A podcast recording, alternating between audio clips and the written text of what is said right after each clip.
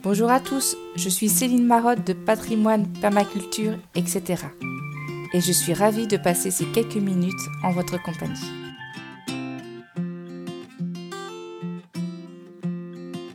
Partons à la découverte du château de Prêche et de ses moutons. Il était une fois, au pays des trois frontières, sur ces terres souvent convoitées, un château fort qui protégeait la cité médiévale de Rodemack.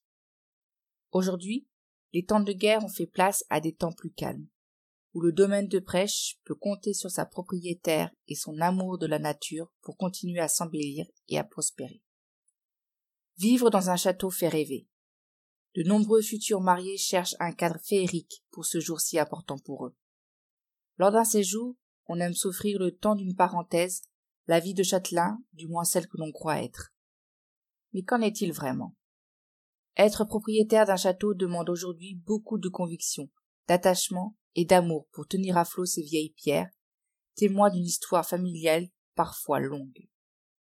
Une tempête et quatre mille mètres carrés de tuiles à reprendre. Repeindre les volets, il faut en compter une bonne centaine.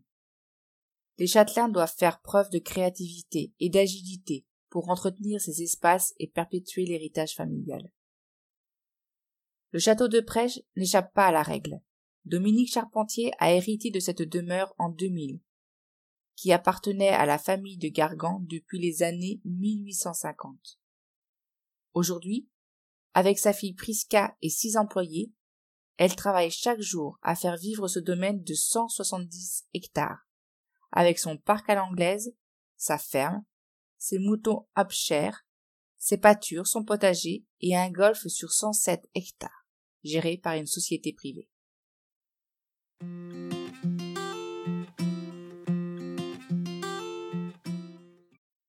Le château de Prêche et son histoire. Ce que j'aime avec les vieilles bâtisses, c'est leur façonnage au gré du temps et de leurs propriétaires respectifs, chacun ayant ajouté un peu de son âme. Le premier château, le château fort. L'histoire du site commence en 1122 avec un premier château féodal construit par Albert de Prie, origine du mot prêche. Il fut érigé pour protéger la cité médiévale de Rodemack, la petite Carcassonne lorraine. Détruit en 1680 au profit du château actuel, il ne reste que les bases des quatre tours de la première enceinte, les douves et le colombier. Cet ensemble est inscrit à l'inventaire supplémentaire des monuments historiques par arrêté du 24 juillet 1986 le château au XVIIe siècle. Le château actuel, construit non loin de l'ancien, date du XVIIe siècle. Marguerite de Mérode Ouflalise et Conrad de Saueterne en sont à l'origine. Leurs initiales, CSM, ornent toujours l'édifice. Le domaine passa dans les mains de nombreuses familles. François de la Salle, Jacques Millet, et la dernière en date, la famille de Gargan. Elles marquèrent sensiblement chacune à leur tour les lieux. La première de la famille de Gargan à acquérir le château est l'arrière-grande-tante de l'héritière actuelle, Marie de Gargan. À la mort prématurée de son époux, Édouard de Lespée, elle revendit le domaine à son frère, Charles Joseph, avec la promesse de restaurer la chapelle castrale Sainte-Madeleine, qui jouxte actuellement le château.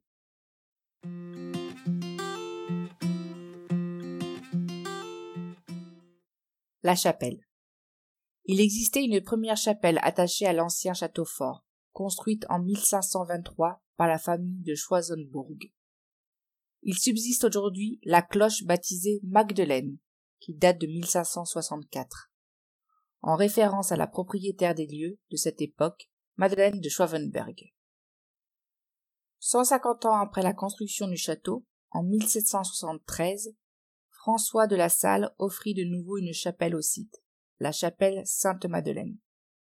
D'église romane simple et sobre à l'intérieur nu, elle se transforme en 1862 sous l'impulsion de Charles-Joseph de Gargan en une chapelle inspirée de la Renaissance du XVIe siècle.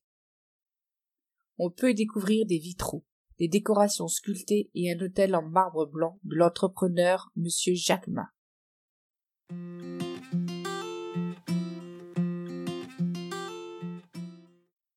La collection d'objets. Chaque génération de la famille de Gargan participa à créer, récupérer, faire revivre et agrandir la collection d'objets qui fait la réputation du château de Prêche. C'est le baron Charles Joseph de Gargan qui le premier entreprit de créer une collection d'objets chinés au gré de ses voyages. Malheureusement, le château a connu des moments difficiles, notamment pendant la Seconde Guerre mondiale. Pillé et occupé par les Allemands, il retrouve ses propriétaires à l'issue du conflit, mais sans les précieux objets. Son fils Charles batailla alors pour reconstituer cette collection paternelle qu'il entreposa dans un premier temps au grenier. Ce dernier se transforma alors en une véritable caverne d'Ali Baba, se souvint Dominique Charpentier, alors enfant.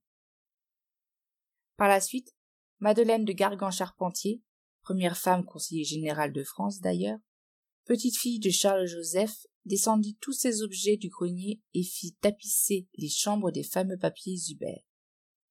Zuber est la plus ancienne manufacture de papier peint encore en activité.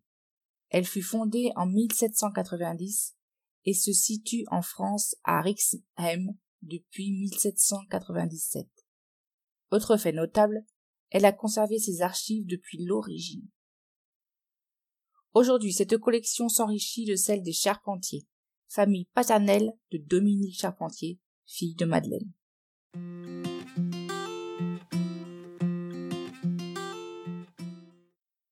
Le parc du château de Prêche. Quant aux espaces verts, nous avons d'un côté le parc du château et de l'autre la ferme et ses pâturages. C'est sous François de la Salle que la réunification des deux espaces a eu lieu, au XVIIIe siècle.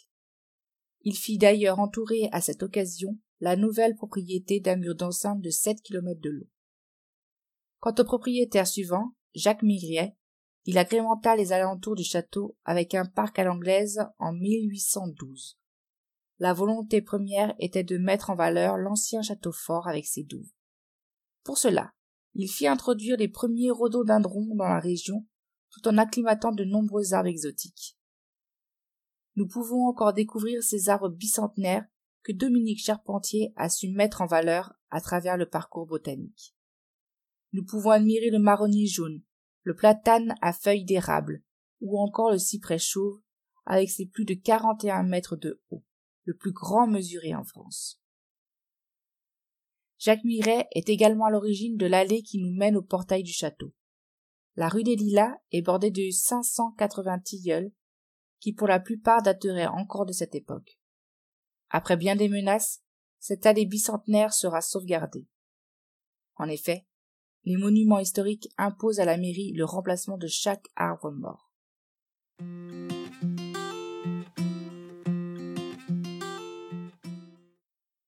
La vie aujourd'hui au château. Désormais, c'est à Dominique Charpentier et sa fille Prisca qu'incombe la sauvegarde de ce domaine. Le site, dorénavant, est résolument tourné vers l'ouverture au grand public, avec comme allié précieuse la nature et sa préservation. Un château ouvert. De nombreuses manifestations jalonnent toute l'année la vie des lieux. La chasse aux œufs en avril, les petits déjeuners de Florence, chroniqueuse d'art et d'histoire, et la célèbre fête de la Sainte Madeleine en juillet.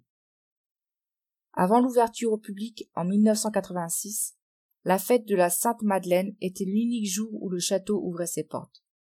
Cette tradition se perpétue donc via l'association Les Madeleines de Prêche, qui a célébré ses dix ans cette année. Dominique Charpentier tient également à transmettre son amour du patrimoine et de la nature aux plus jeunes. Elle accueille donc plus de 2000 enfants par an qui viennent découvrir les lieux, leurs histoires, tout en respectant cette nature avoisinante. Un château de prêche proche de la nature. Comme le souligne Dominique Charpentier, les châteaux et leurs domaines, par leur superficie et la richesse des espaces qu'ils proposent, sont des lieux privilégiés pour la biodiversité. Au château, ce sont près de 50 hectares à entretenir. Il est alors plus que nécessaire de faire de la nature une alliée et non une adversaire pour garder cet équilibre naturel qui en fait sa beauté. Les moutons Hampshire. Pour les aider dans cette lourde tâche de préservation de leur environnement, la propriétaire et sa fille peuvent compter sur un cheptel de 60 brebis et 50 agneaux pour quatre béliers de différents âges de race Hampshire. Ils contribuent également à l'animation du parc avec notamment la démonstration de leur tonte annuelle lors de la fête de la Sainte-Madeleine en juillet de chaque année. Cet élevage s'inscrit véritablement dans le processus permaculturel vers lequel veut se diriger le site. En effet, leur fumier fera le bonheur du potager. Le potager.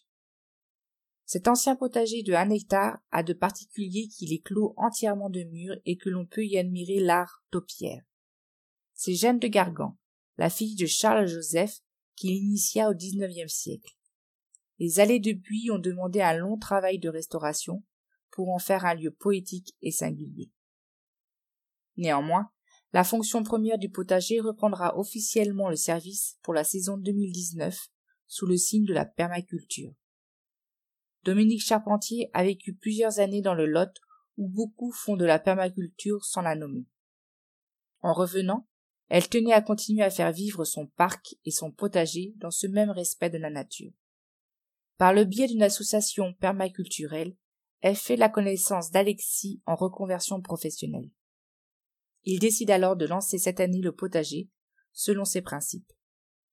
Les résultats sont plus qu'encourageants et donc très prometteurs pour un avenir productif.